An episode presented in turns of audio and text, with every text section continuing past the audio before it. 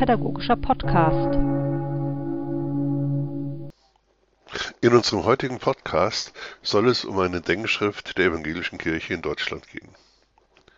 Der Rat der EKD hat in seiner aktuellen Amtsperiode nur eine einzige Denkschrift veröffentlicht.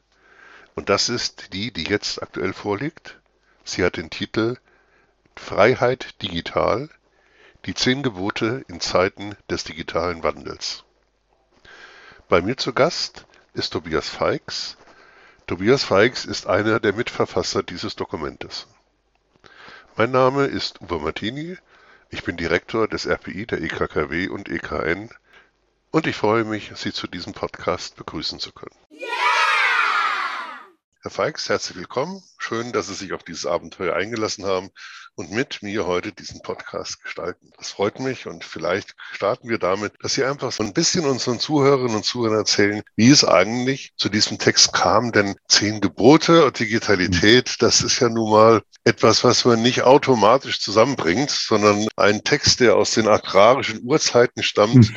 in die heutige digitalisierte Gesellschaft rüberzubringen. Also irgendjemand muss mal da ja auf eine ganz besondere Idee gekommen sein. Also vielleicht sagen Sie was zu Ihrer Person und dann, wie ist dieses Ding eigentlich ins Rollen gekommen, dass wir jetzt heute diese Denkschrift in Händen haben können? Ja, auch ein herzliches Hallo von meiner Seite. Ich freue mich, dass ich hier sein kann und über ja, diesen spannenden und auch spannungsvollen Text zu reden. Ich bin äh, Professor für praktische Theologie an der CVM Hochschule in Kassel, wohne aber mit meiner Familie in Marburg. Von daher sind wir zwar digital unterwegs, hätten es aber auch gar nicht weit gehabt, weil ich in Marburg eben wohne und lebe. Ja, der Text ist entstanden auf Initiative des Rates der EKD, der ja in seiner Legislaturperiode immer bestimmte Themenschwerpunkte setzt. Ich bin Mitglied der EKD-Kammer für soziale Ordnung und wir haben den Auftrag bekommen und die Anfrage bekommen, ob wir uns an dieses große Thema Digitalisierung, digitaler Wandel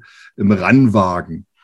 Und wir haben uns dann im Grunde darauf besonnen, was können wir denn? Und da ähm, sind wir sehr schnell gekommen, wir können was zum digitalen Wandel sagen aus Sicht der Ethik? Und ähm, über diese Fragen kam dann, ich weiß gar nicht mehr, wer das war, jemand drauf und sagt, man, vielleicht könnte man sich so ein bisschen orientieren ähm, anhand der zehn Gebote. Die zehn Gebote als Verständnis, als Lebenshilfe, als Hilfe zur Freiheit damals für das Volk Israel, können wir von den Prinzipien was lernen. Und da hatten wir zuerst gedacht, wir machen eher so eine grobe Orientierung und zehn Worte dazu. Und aus den zehn Worten zur Digitalisierung ähm, sind wir dann aber am Ende doch dahin gekommen, dass wir gesagt haben, naja, wir orientieren uns doch ein bisschen stärker an diesen zehn Geboten, weil wir gemerkt haben, je länger wir uns damit beschäftigen, je aktueller wird das. Ja, ob das das Gebot ist, du sollst ja kein Bildnis machen oder Generationengerechtigkeit oder die ganze Frage auch des, der Identitätsentwicklung oder der Sexualität. Das kommt ja alles nochmal im digitalen Wandel vor. Wir freuen, dass das vor allen Dingen im säkularen Bereich gut ankommt. Das wundert mich am allermeisten. Im kirchlichen gibt es auch ein bisschen Kritik. Braucht man die zehn Gebote? Kennt die noch jemand? Aber ausgerechnet im säkularen Bereich finde ich es ganz spannend. Da wird das sehr gelobt und kriegt es eigentlich noch eine fast positivere Rezension als im kirchlichen Bereich. Möglicherweise, weil es auch vielleicht etwas Fremdartiges noch hat, also etwas, etwas Anmutendes ist, was nicht so unmittelbar mit dem Alltag zu tun hat, sondern was, wo man sich auch immer noch neu drauf beziehen kann. Ja, und weil es, glaube ich, diesen positiv-kritischen Ansatz hat. Wir haben uns ja sehr bemüht mit diesem, sage ich mal, Grundtenor Freiheit, jetzt keinen mhm. kulturpessimistischen Text zu schreiben, sondern wirklich einen optimistischen, aber der eben reflektierend ist, der fragt, diese zehn Bereiche, des, die wir jetzt rausgesucht haben für diesen digitalen Wandel, wie können wir das reflektieren? Was ist da gut und hilfreich und wo müssen wir da vielleicht auch aufpassen? Und wir haben jetzt halt versucht, so eine kreative Spannung zu halten in diesem Text, Dinge gut zu benennen und die Chancen des digitalen Wandels, aber eben auch da mal kritisch hinzugucken, wo wir gerade aus ethischer Sicht und auch aus evangelischer Sicht vielleicht Herausforderungen sehen und Schwierigkeiten. Música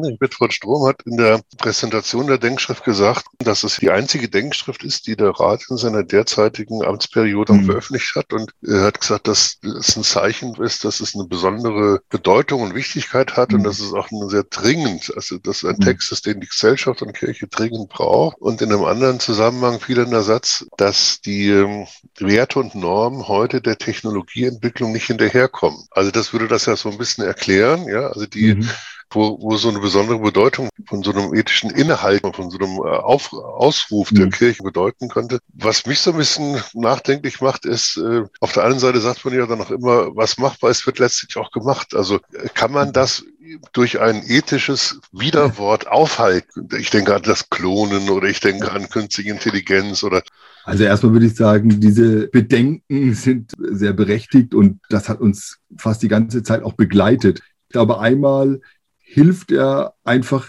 dem Zielpublikum, Mitgliedern der evangelischen Kirche bei ihrem Reflexionsprozess, hoffentlich, in diesem digitalen Wandel umzugehen, für und wieder wahrzunehmen. Aber ich glaube, dass er jetzt Technologien aufhält, also das glaube ich nicht. Mhm. ähm, wobei das ganz spannend war. Wir haben ja über mehrere Jahre an diesem Text geschrieben und wir haben uns das geleistet, dass wir zu verschiedenen Themen Expertinnen und Experten eingeladen haben für ein Wochenende, die uns dann geholfen haben an, an Fragen, wo wir uns auch nicht auskennen. Und das war schon spannend, dass da immer wieder dieser Punkt der Ethik gekommen ist, dass die gesagt haben, na ja, das ist ja nicht unsere primäre Aufgabe. Unsere primäre Aufgabe ist, autoregulative Waffensysteme herzustellen, zu programmieren. Wir brauchen eigentlich mal ein Gesprächspartner von außen. Das tut uns gut, weil wir natürlich getrieben sind, auch von dem, das zu machen, was möglich ist. Und da ist eben diese Frage, müssen wir alles machen, was möglich ist? Zumindest habe ich das so wahrgenommen, dass die Gesprächspartnerinnen und Gesprächspartner, die wir hatten, da sehr offen waren, auch für Dialoge. Ich sage jetzt mal als Theologe, das Beste, was dieser Text erreichen kann, ist, eine prophetische Kraft zu entwickeln.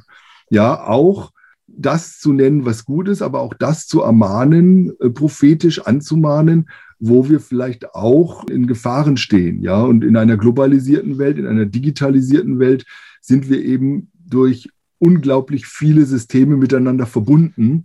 Vielleicht muss man sogar noch ein bisschen bescheidener sein, dass man sagt, wenn der Text dazu beiträgt, in dem Bewusstsein zu bringen, dass Digitalisierung halt eben auch eine ethische Dimension hat. Sprich, dass Digitalisierung etwas ist, was nicht geschieht, sondern was gestaltet werden muss, was getan, was, was ähm, auch veränderbar ist.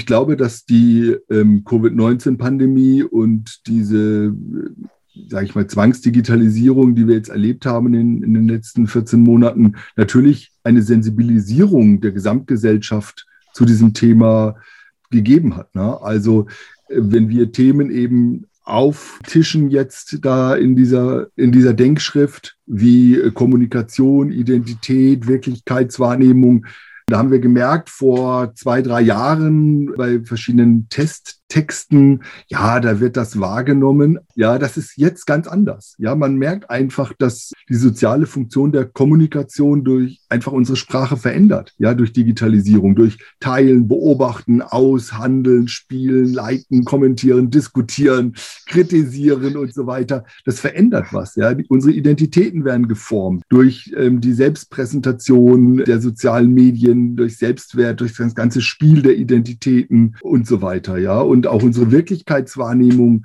das merken wir natürlich alle in diesem Jahr. Da hat sich was verändert, ja, durch die verkürzten Nachrichten, durch kommentierte Meinungen, Fake News, das kollektive Gedächtnis, Algorithmen, Filterblasen und so weiter und so fort.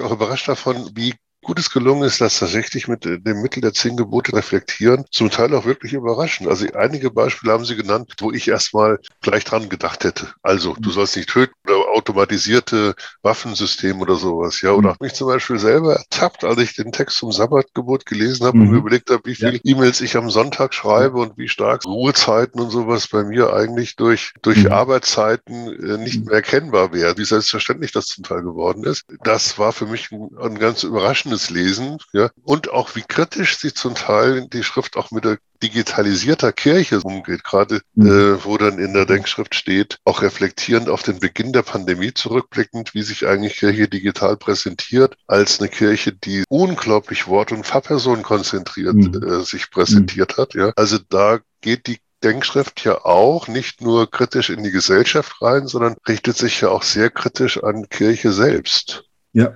also das war uns auch sehr wichtig, dass es nicht eine Schrift wird, die andere kritisch begutachtet, sondern dass wir uns A als Teil des digitalen Wandels verstehen und deshalb auch unser Blick immer zuerst auf uns und dann auf auch andere gesellschaftliche Phänomene werfen. Und das haben wir versucht. Es ist in manchem gelungen, manchen vielleicht auch nicht, aber das ist, glaube ich, ein ganz, ganz wichtiger Punkt. Und ich glaube, dass gerade das, ich sage jetzt mal, ist ja mehr ein Stichwort, ein Überbegriff digitale Kirche etwas ist. Das wird ja erst richtig interessant, wenn wir in einer postpandemischen Zeit sind. Also ähm, jetzt läuft ganz viel. Also Kirche ist ja reformfähiger, als sie dachte, ja, sie selbst auch dachte. Und das ist sehr positiv. Also wir haben ja unglaublich viele positive Beispiele bei all dem Schweren, was wir jetzt erlebt haben, erlebt, wie Kirche veränderbar ist und wie Kirche sich verändert und eine große Bereitschaft da ist, Neues auszuprobieren. Und das wird jetzt aber die Frage sein, kann das Ganze analysiert, systematisiert werden? Kann es ausgewertet werden, um dann gut anzudocken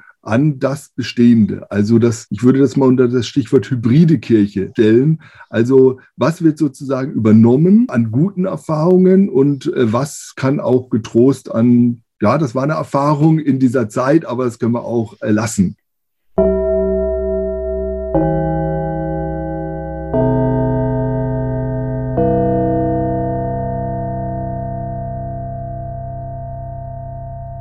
Herr Feix, wie sieht denn Ihre positive Vision einer solch hybriden Kirche in einer nachpandemischen Zeit aus?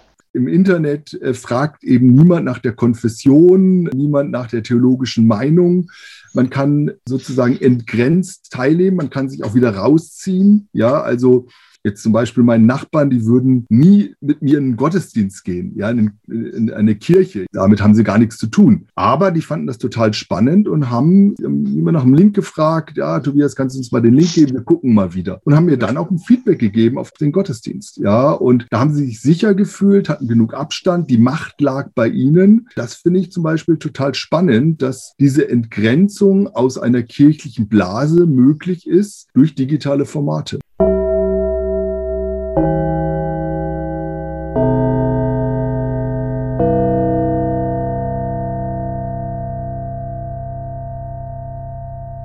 Deshalb kommt die Denkschrift natürlich auch zu einem historisch, glaube ich, sehr ja. wichtig und sehr stark markierten Zeitpunkt, nämlich in einem Zeitpunkt, wo wir, wenn diese Pandemie tatsächlich einmal zu Ende geht oder abflauen sollte, beherrschbar wird, integrierbar wird, sage ich mal, in unser normales ja. Leben, dass dann natürlich eine Reihe von digitalisierten Elementen in den ganz unterschiedlichen Bereichen, also sei es jetzt mhm. Kirche oder auch in unserem Bereich der Religionspädagogik, sprich in der Schule, in der, in der ja, schulischen absolut. Fortbildung, aber generell werden das, was wir jetzt in der Pandemie notgedrungen notgedrungenermaßen machen mussten. Vieles von dem, was sich bewährt hat, wird bleiben. Und das natürlich, da einen Puls zu haben, eine Unterstützung zu haben, das entsprechend auch aus christlicher Sicht zu reflektieren, um bewusster zu machen, mhm. das kann natürlich wirklich sehr, sehr hilfreich sein.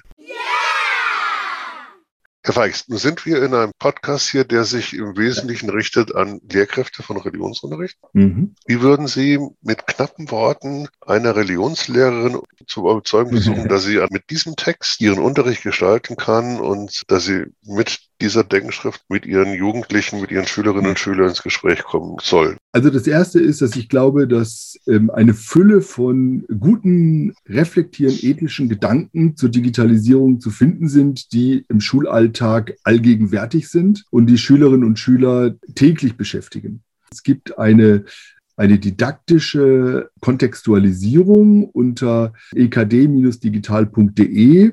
Dann gibt es äh, das zusammengefasst immer mit leichter Sprache auf eine Seite. Und dann gibt es im Laufe des Jahres auch verschiedene didaktische Modelle. Also da, glaube ich, ist eine ganze Menge drin. Bleib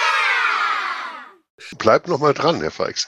Ja. Das ist, äh, Sie haben jetzt schon so einen wunderbaren Werbeblock gemacht und das ist ja, ja, das ist auch, nein, ich meine nicht ernst, das ist ja wirklich toll. Also Sie haben mich gefragt. Diese Denkschrift ist wirklich gut medialisiert, sie wird didaktisch aufbereitet, es wird jetzt noch eine ganze Reihe von Unterrichtsmaterialien dazu geben. Das nützt alles nichts, wenn der Gegenstand mhm. nicht vom seinem Inhalt hier etwas ist, wo man sagt, das ist wirklich etwas, das möchte ich gerne mit meinen Schülerinnen und Schülern bearbeiten. Ich hake einfach jetzt nochmal nach, Herr Feix. Also es geht mir jetzt tatsächlich gar nicht so sehr um die Methoden, sondern schauen Sie nochmal auf die Inhalte dieser Denkschrift. Damit sollte sich die junge Generation heute unbedingt auseinandersetzen. Das ist dann der Grund, warum Lehrkräfte sagen, ja, okay, dann nehme ich mir das mal in die Hand, ja, und schaue mal, ob ich damit im Unterricht was machen kann. Und oh, da finde ich ja tatsächlich auch Unterstützung, damit ich mir nicht alles alleine ausdenken muss. Also wo sagen Sie, wo ist der Kern des Ganzen? Und Sie sagen, das mhm. ist es, warum es sich lohnt, sich mit diesem Ding wirklich intensiv zu beschäftigen. Ja, ich glaube, die Themen sind da das äh, Entscheidende die Frage des Bebilderns zum Beispiel, des Bildergebotes,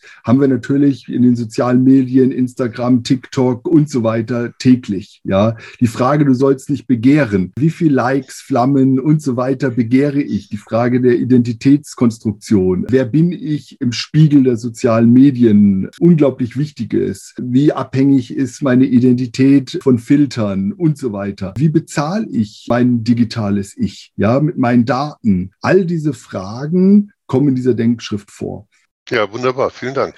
Das ist etwas, was wirklich überzeugt, finde ich. Und das macht neugierig und Lust, sich mit diesem Text tatsächlich auseinanderzusetzen.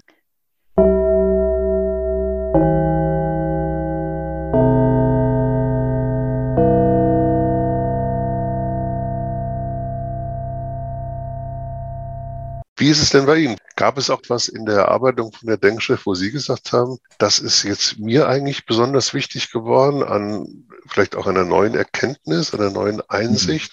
Also ganz viel, muss ich ganz ehrlich sagen. Ich war oft in den letzten Jahren selbst Lernender, weil ich auf der einen Seite viele, sage ich mal so, Allgemeinwissen hatte zur Digitalisierung aber diese ganze Frage der künstlichen Intelligenz, das war für mich schon in der Tiefe, in der wir das behandelt haben, neu und auch wegweisend, auch nochmal zu unterscheiden, dass dieses menschliche Bewusstsein, was uns ausmacht als Menschen, eben nicht erreicht werden kann.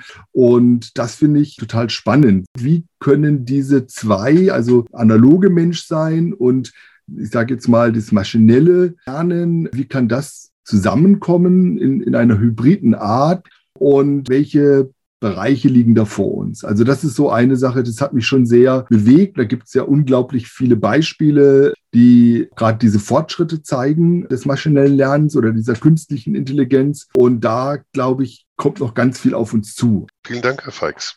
Das war sehr umfassend. Ich danke Ihnen für die Zeit, die Sie sich genommen haben. Sehr gerne. Man spürt Ihnen ab, dass Ihnen diese Arbeit sehr, sehr wichtig gewesen ist und dass Sie sich jetzt auch darüber freuen, dass das Produkt, dieser Text tatsächlich auch in unserer Gesellschaft wahrgenommen, rezipiert wird und dass der so eine Resonanz erfährt. Das ist schön. Ich wünsche Ihnen, dass die Arbeit mit dem Text genauso erfolgreich weitergeht, in den verschiedenen Bereichen, bei uns in der Schule, aber natürlich ja. auch im Wirtschaftsleben und im politischen Leben. Schön, dass Sie bei uns waren. Ja, herzlichen Dank für die Einladung.